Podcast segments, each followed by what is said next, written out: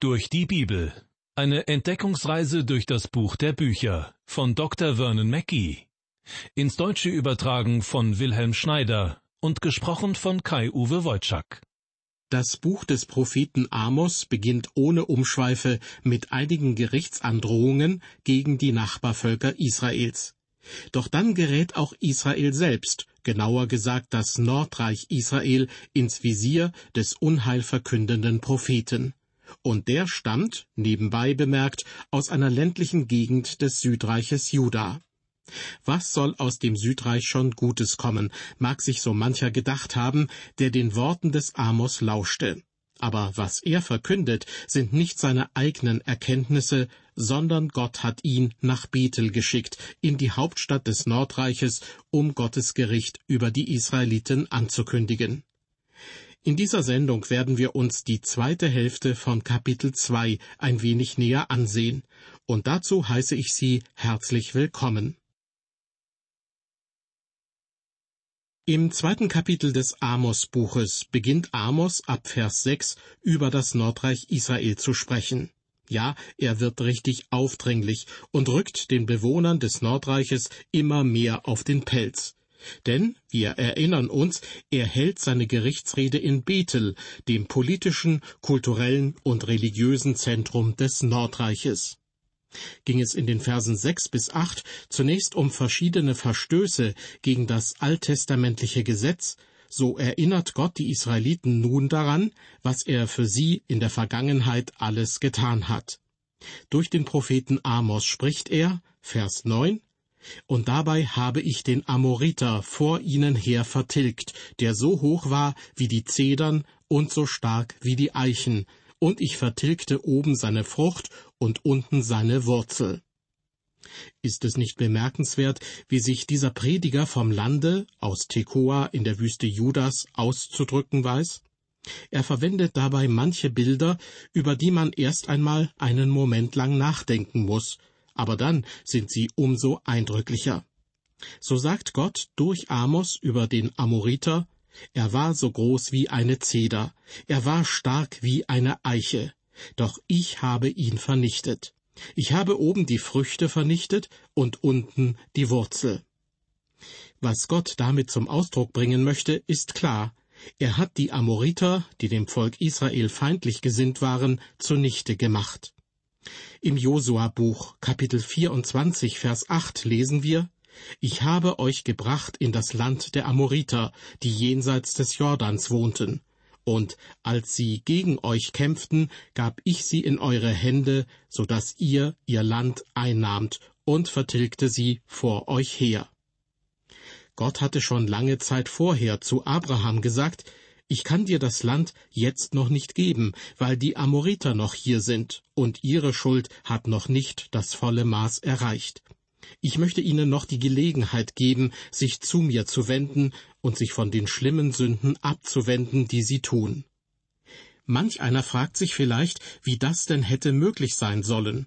Schließlich wussten die heidnischen Völker doch gar nicht, was gut und was böse ist, denn sie kannten Gottes Gebote und Gesetze nicht. Nun, dazu schreibt der Apostel Paulus etwas sehr Interessantes in seinem Brief an die Römer. Alle, die ohne Gesetz gesündigt haben, werden auch ohne Gesetz verloren gehen. Und alle, die unter dem Gesetz gesündigt haben, werden durchs Gesetz verurteilt werden.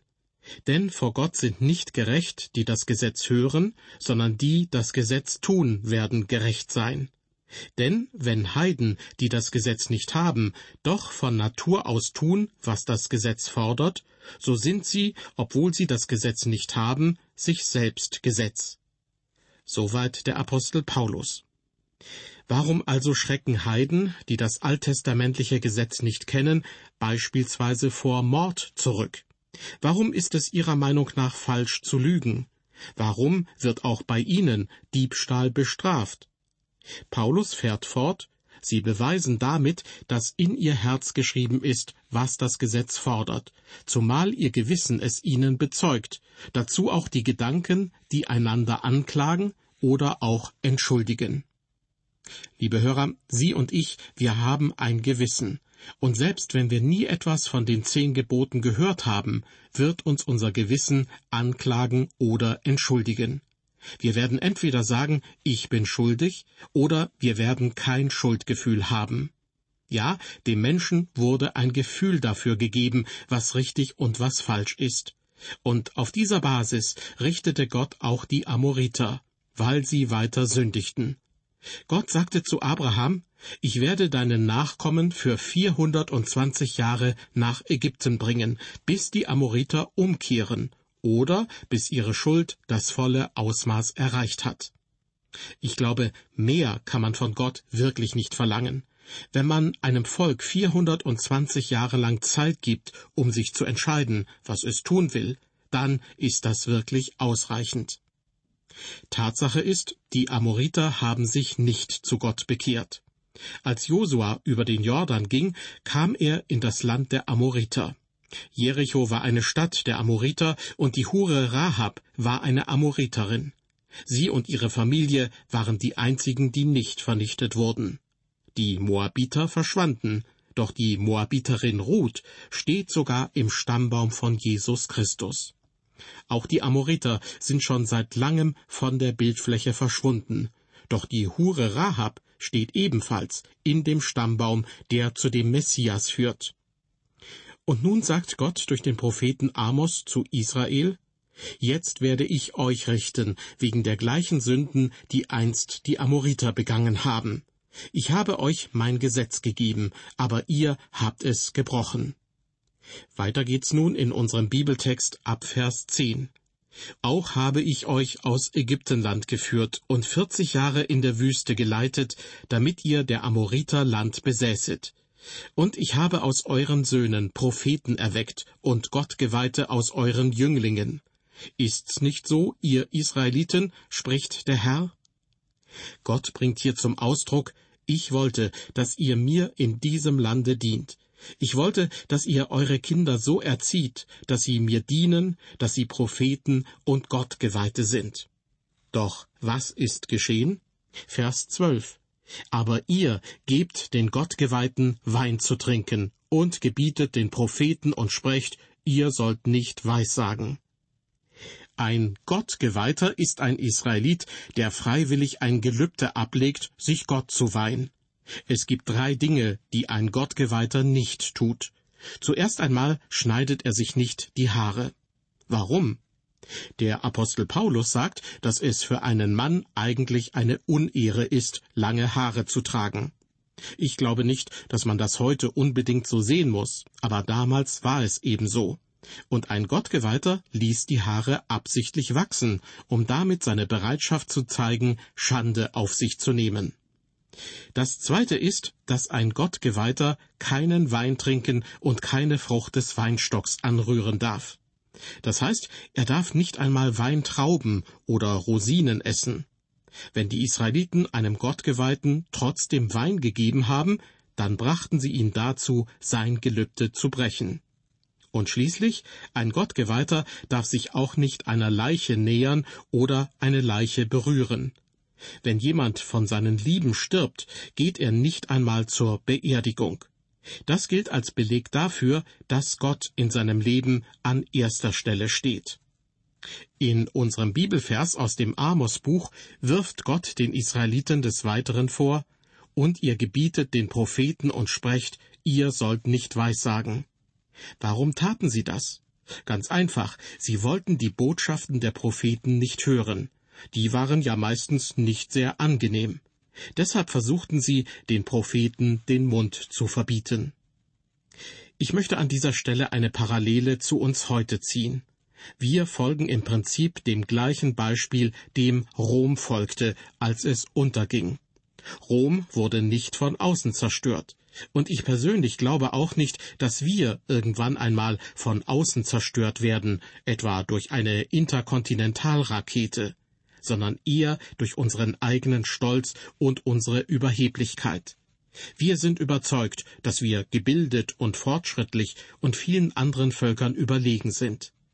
Nur wenige Menschen erkennen, dass sie auf Gott angewiesen sind und einen Erlöser brauchen. In Wahrheit sind wir sehr verletzlich und werden womöglich genauso schnell untergehen wie manch andere Völker in der Geschichte. Zurück zu Amos und seiner Gerichtsbotschaft an das Volk Israel. Amos sagt, ihr gebt den Gottgeweihten Wein zu trinken, ihr bringt sie dazu, ihr Gelübde zu brechen und sich von Gott abzuwenden. Und ihr sagt den Propheten, hört auf, Gottes Botschaft zu verkündigen. Wir wollen sie nicht hören.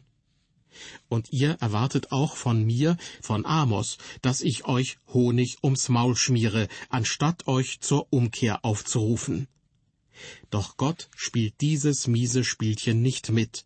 Er lässt den Israeliten durch Amos sagen, Vers 13, Siehe, ich will's unter euch schwanken machen, wie ein Wagen voll Gaben schwankt. Man kann diesen Vers auf verschiedene Weise deuten, ja sogar verschieden übersetzen. Gott sagt hier meines Erachtens, ihr bringt mich in eine schwierige Lage. Einerseits seid ihr mein Volk. Ich habe euch in dieses Land gebracht und die Amoriter vertrieben. Aber jetzt begeht ihr die gleichen Sünden wie sie. Glaubt ihr, ich verschließe die Augen vor euren Sünden, nur weil ihr mein Volk seid? Ich werde euch eine Last aufbürden, unter der ihr hin und her schwanken werdet, wie ein Wagen voller Getreidegarben. Weiter ab Vers 14. So dass, wer schnell ist, nicht entfliehen, noch der Starke etwas vermögen soll, und der Mächtige soll nicht sein Leben retten können. Die Bogenschützen sollen nicht standhalten, und wer schnell laufen kann, soll nicht entrinnen. Und wer da reitet, soll sein Leben nicht retten. Und wer unter den Starken der Mannhafteste ist, soll nackt entfliehen müssen an jenem Tage, spricht der Herr.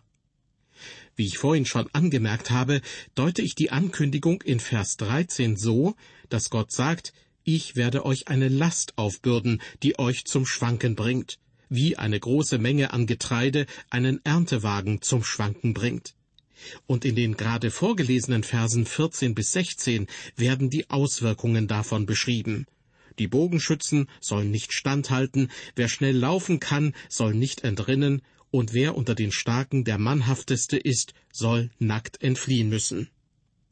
Es gibt Ausleger, die glauben, dass es hier um das große Erdbeben geht, das im allerersten Vers des Amos-Buches erwähnt wird. Doch wie es auch sei, die Botschaft des Propheten Amos lautet, noch ist Israel ein starkes Volk.